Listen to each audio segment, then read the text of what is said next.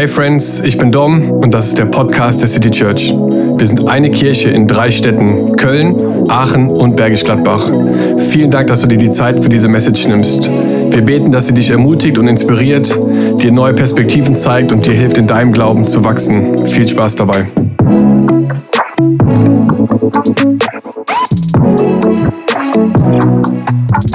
Hey liebe Live Groups, richtig schön, dass ihr euch heute am Sonntag trefft. Hier bei uns beim Recording gerade ist richtig gutes Wetter. Wir genießen das richtig. Ich habe hier ein Wasser mit Eiswürfeln. Das ist auch ein Live Group Hack. Äh, der Dom ist ja vielleicht jemand, der gerne was Süßes trinkt. Ich versuche mich gerade mit Wasser und das ist viel gesünder. Deswegen versuche ich das gerade zu repräsentieren. Ja, es ist richtig cool. Ähm, es ist cool, dass du deinen Nachbarn gerade begrüßen kannst, dass er da ist. Gib ihm doch mal einen High Five und sag richtig gut, dass du da bist. Du hast ja genau die richtige Live Group ausgesucht um einfach die nächsten Schritte in deinem Leben zu machen. Und ich feiere unfassbar unsere Predigtserie momentan. Und es ist ein richtig großes Privileg, einfach mit euch gemeinsam in diesen Input hinein starten zu dürfen und jetzt so die, äh, den Part 4 zu machen, weil ich glaube, ähm, es ist bei den ganzen Beziehungsserien so, dass du dir für dein ganzes Leben was mitnehmen kannst. Nicht nur, wenn du gerade momentan in einer Beziehung bist, oder in einer Ehe bist oder du gerade verlobt bist und in eine Beziehung, in eine Ehe starten möchtest. Ich glaube, dass in Beziehungsserien kannst du ganz viel mitnehmen, weil, und das ist so ein bisschen der Clou, wir alle sind in Beziehung geschaffen worden. Das heißt, es geht auch um Freunde, es geht um Familie, deine Eltern, es geht darum, wie du mit deinen Arbeitskollegen unterwegs bist, wie du in der Church unterwegs bist. Es geht immer um Beziehungen und du kannst auch gleichzeitig alles, worum es gleich gehen wird, kannst du auf die Beziehung zu deinem Vater im Himmel aus, auf, ausrichten und aufbauen, weil da bist du auch ein Kind Gottes und kannst quasi genau das auch anwenden. Und das macht mich immer richtig stolz bei Beziehungsserien.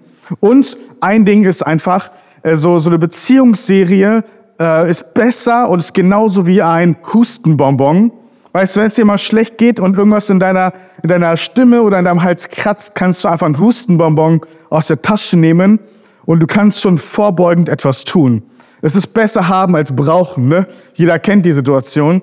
Und vielleicht bist du noch gar nicht in einer Beziehung, aber ich würde dich ermutigen, dein, dein Notizbuch rauszupacken, dein Notizzettel, dein Handy rauszupacken und dir die Dinge aufzuschreiben, weil es ist besser haben als brauchen. Und ich würde ganz kurz einmal für den Sonntag einfach beten. Danke, Jesus, dass du hier bist. Danke, Jesus, dass du zu uns sprichst. Danke, dass wir dein Wort haben, in dem wir lesen und studieren dürfen. Und wir segnen diesen Tag einfach in deinem Namen. Amen. Jetzt das ähm, Coole an Beziehungen ist, dass wir Beziehungen haben zu Menschen und Mitmenschen und dass wir gemeinsam unterwegs sein dürfen.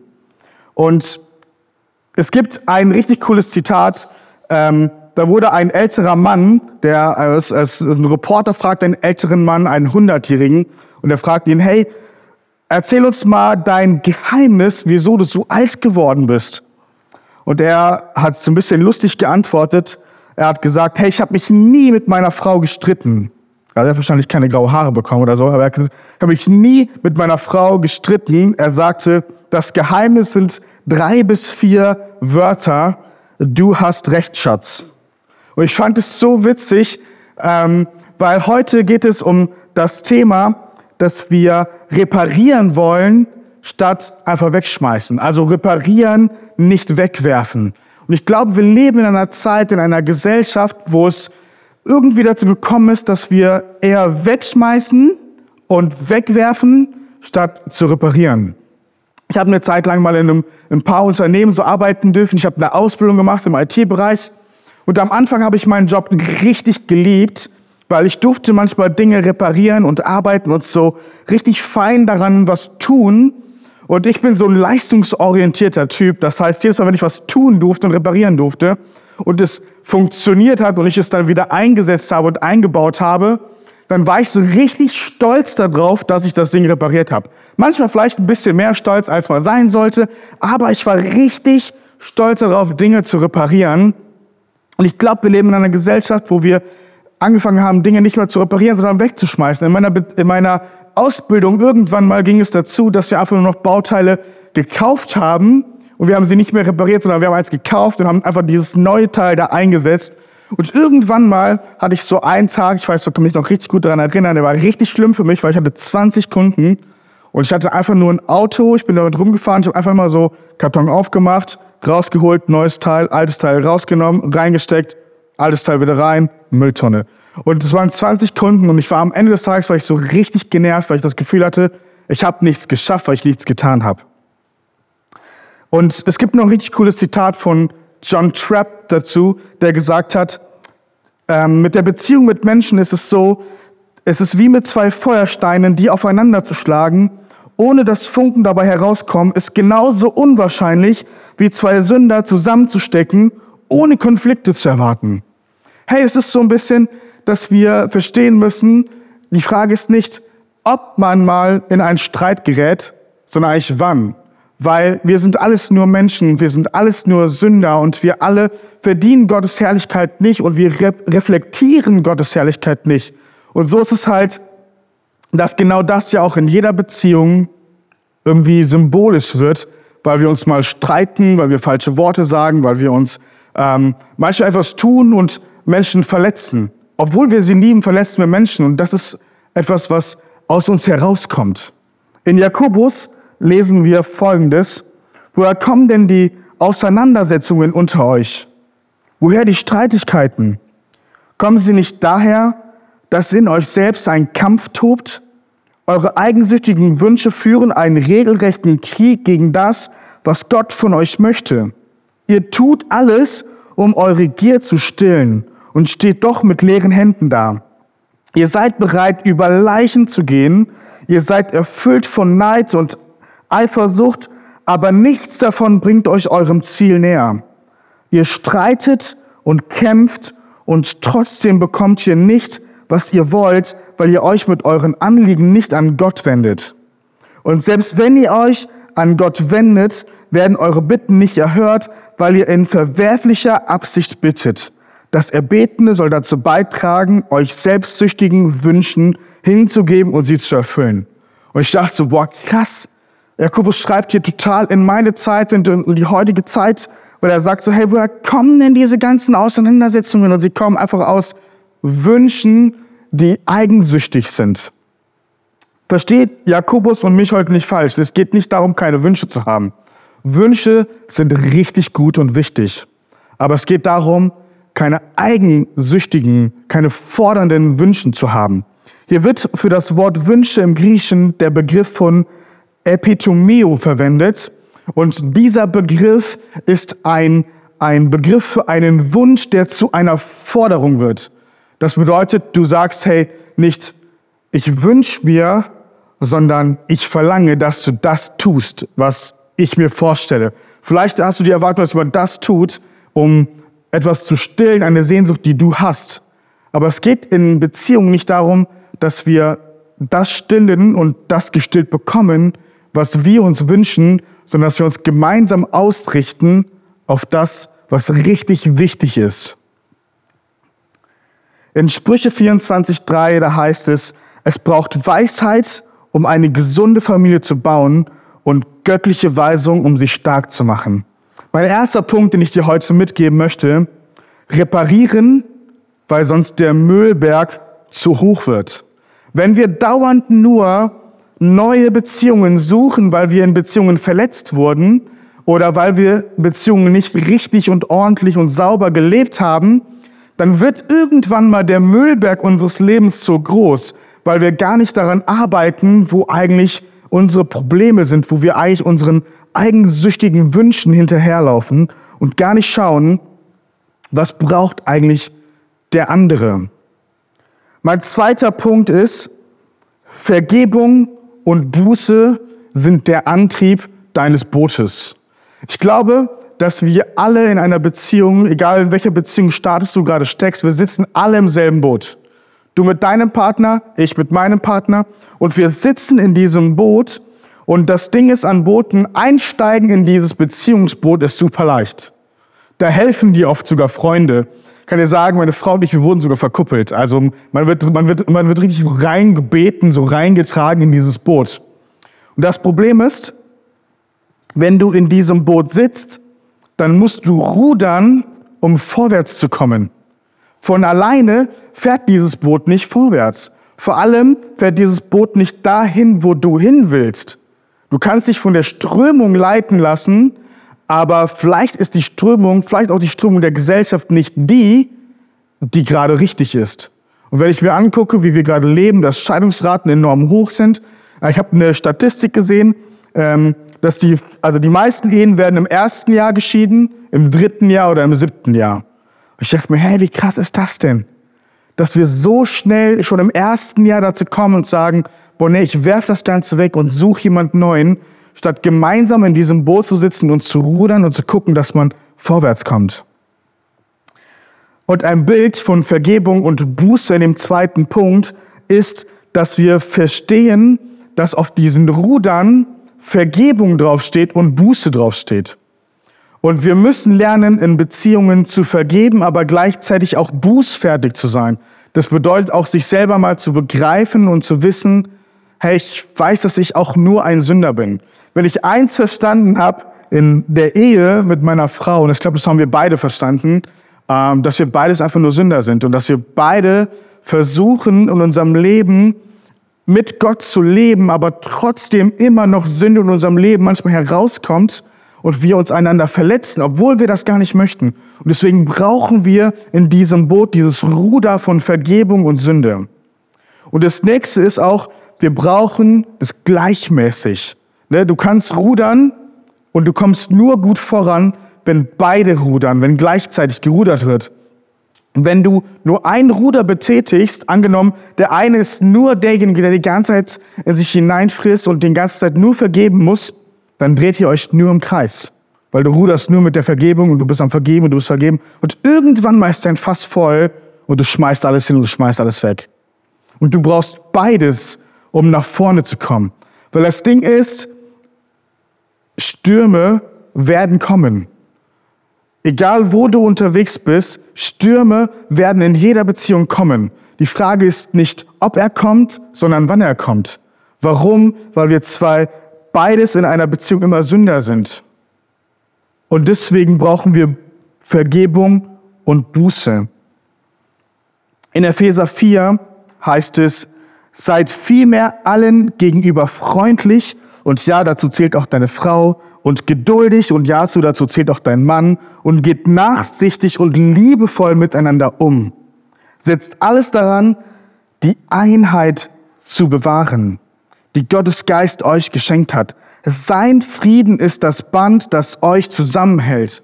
Hey, wenn wir über Vergebung und Buße nachdenken, dann ist es auch gleichzeitig ein, ein Friedensboot, was herrscht weil wir vergeben einander und wir tun Buße zu, füreinander und zueinander.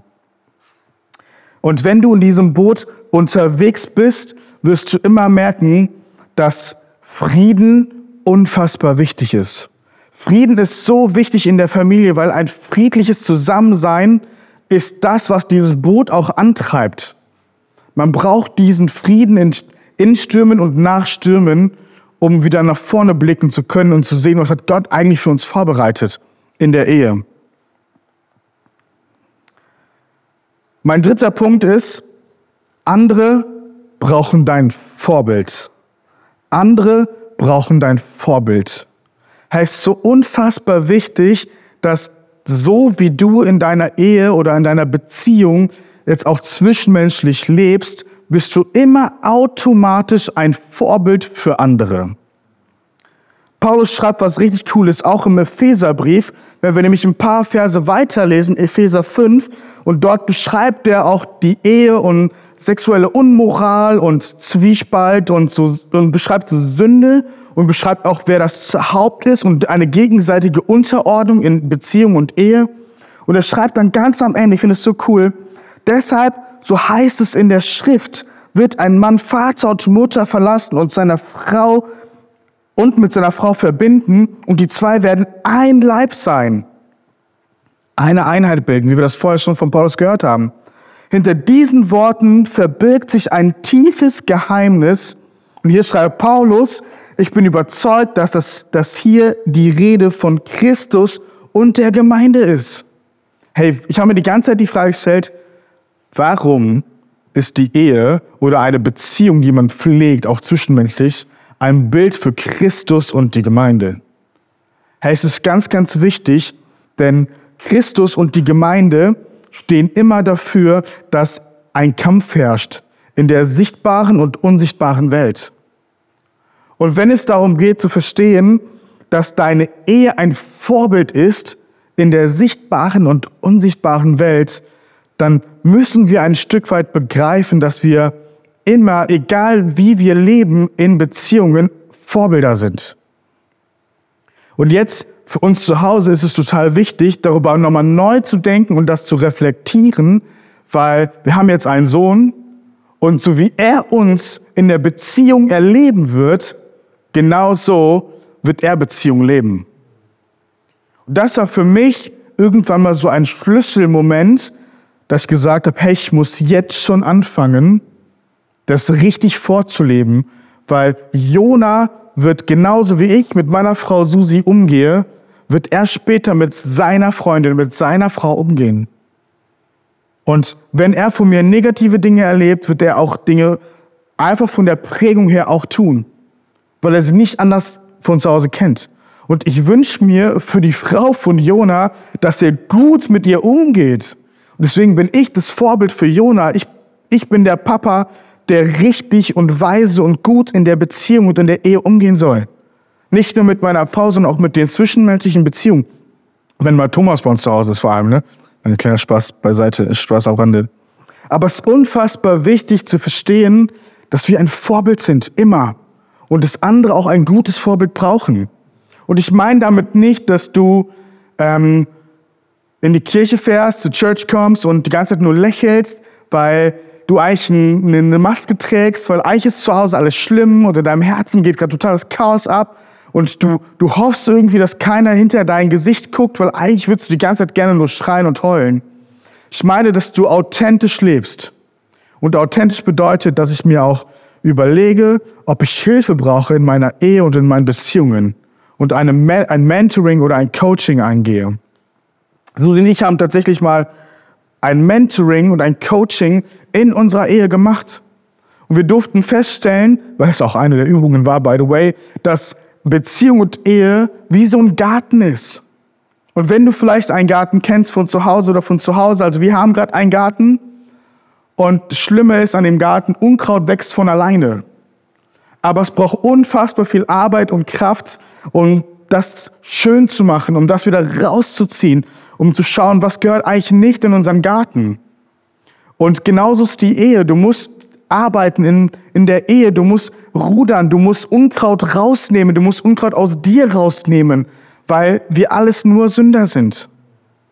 Und wir alle verdienen die Herrlichkeit Gottes nicht. Und sie kommt auch nicht, sie reflektiert Gottes Herrlichkeit nicht. Und wir müssen das wissen und begreifen und, und darauf hinarbeiten, zu wissen, hey, ich bin ein Vorbild immer und überall. Und ich muss rudern und ich muss arbeiten, weil nichts, was sich zu haben lohnt, ist kostenlos außer die Gnade Gottes und das Kreuz. Aber in Beziehungen gibt es nichts umsonst. Und wir müssen arbeiten, um gesunde und gute Beziehungen zu haben. Albert Einstein hat mal gesagt, Männer heiraten Frauen in der Hoffnung, dass sie sich nie verändern werden. Frauen heiraten Männer in der Hoffnung, dass sie sich ändern. Beide sind ausnahmslos enttäuscht. Und das Ding ist, wenn du, wenn du, wenn du glaubst, dass du die Person bist, die jemanden ändert, dann will ich dir leider sagen, das funktioniert nicht. Veränderung kann nur durch den Heiligen Geist kommen. Veränderung kann nur durch den Heiligen Geist kommen, weil er ist der Gentleman, er ist derjenige, der in dir arbeitet, in dir wirkt, in eurer Ehe arbeitet und in eurer Ehe wirkt, um sie herrlicher zu machen, um sie Gott ähnlicher zu machen, um sie Jesus ähnlicher zu machen. Und du bist gerade auch in einem Prozess drinne, Jesus ähnlicher zu werden. Und genauso ist deine Frau oder meine Frau in einem Prozess drinne, Jesus ähnlicher zu werden. Und das bedeutet, dass wir uns gemeinsam ausstrecken, nachdem dass der Heilige Geist in uns wirkt und arbeitet und wir ihm immer, immer ähnlicher werden. Das ist, glaube ich, unfassbar wichtig für die Beziehungen von heute zu verstehen, dass wir besser reparieren statt wegwerfen. Reparieren statt wegwerfen. Und es ist okay, sich mal zu streiten. Es ist okay zu wissen, dass andere sich auch streiten. Das ist normal, das ist okay. Weißt du warum? Die Zeit hat es mal richtig gut ausgedrückt. Wenn dich hin und wieder nichts ärgert, bist du nicht richtig involviert. Und ich will mit diesem Gedanken abschließen. Hey, wenn dich hin und wieder nichts ärgert, dann bist du nicht richtig involviert. Und ich kann dir eins sagen, hey, wir sind alle überfordert in Beziehungen. Alle Menschen streiten. Und es ist okay, das zu wissen, aber es ist viel wichtiger zu wissen, hey, wie gehen wir damit um? Wie können wir in diesen Situationen richtig handeln und richtig wirken? Und deswegen, hey, macht dir gleich Notizen, sprecht in der Live-Group darüber. Hey, wie geht ihr eigentlich mit Streit um? Hey, wo habt ihr repariert? Wo habt ihr wieder aufgefrischt? Wie habt ihr das eigentlich gemacht? Stell gesunde und bewusste Fragen, weil sie dir helfen können. Es ist wie so ein Bonbon, was du in der Hosentasche hast. Es ist voll gut, eins zu haben, wenn man es braucht. Es ist voll gut zu wissen, jetzt schon zu wissen, was du später brauchst. Es ist unfassbar cool, jetzt schon dran arbeiten zu können. Es gibt ja so ein deutsches Sprichwort, das heißt, äh, was Hänschen nicht lernt, lernt Hans nimmer mehr. Kennst du wahrscheinlich, ne? Es ist gut damit, so früh wie möglich zu starten, damit du nicht irgendwann mal enttäuscht bist von deiner Beziehung, wie, so, wie du sie gelebt hast. Und irgendwann stehst du vor Jesus und fragst dich, hey, warum habe ich das nicht anders gelebt? Und deswegen, hey, nutz diese Zeit jetzt, um die Gespräche zu führen, nutz die Zeit, um zu reflektieren und nutz die Zeit, um richtige Fragen zu stellen. Stellt sie auch vor allem älteren Ehepaaren. Hey, wie habt ihr es geschafft, so lange zusammen zu sein? Wie habt ihr die Herausforderungen gemeistert? Yes. Ich wünsche euch noch eine Hammerzeit zum Reflektieren. Genießt diese Zeit, stellt gute Fragen und habt einen gesegneten Sonntag. Hey, vielen Dank, dass du heute zugehört hast. Falls du noch nie persönlich bei uns warst und wenn du in Köln, Aachen oder Bergisch Gladbach lebst, dann laden wir dich ganz herzlich ein. Komm in einen unserer Gottesdienste oder werde Teil einer Live-Group. Und wenn du schon Teil der City Church bist, dann möchte ich dich gerne ermutigen, uns zu unterstützen mit einer Großzügigkeit. Auf citychurch.köln erfährst du, wie du geben kannst. Gottes Segen und bis ganz bald.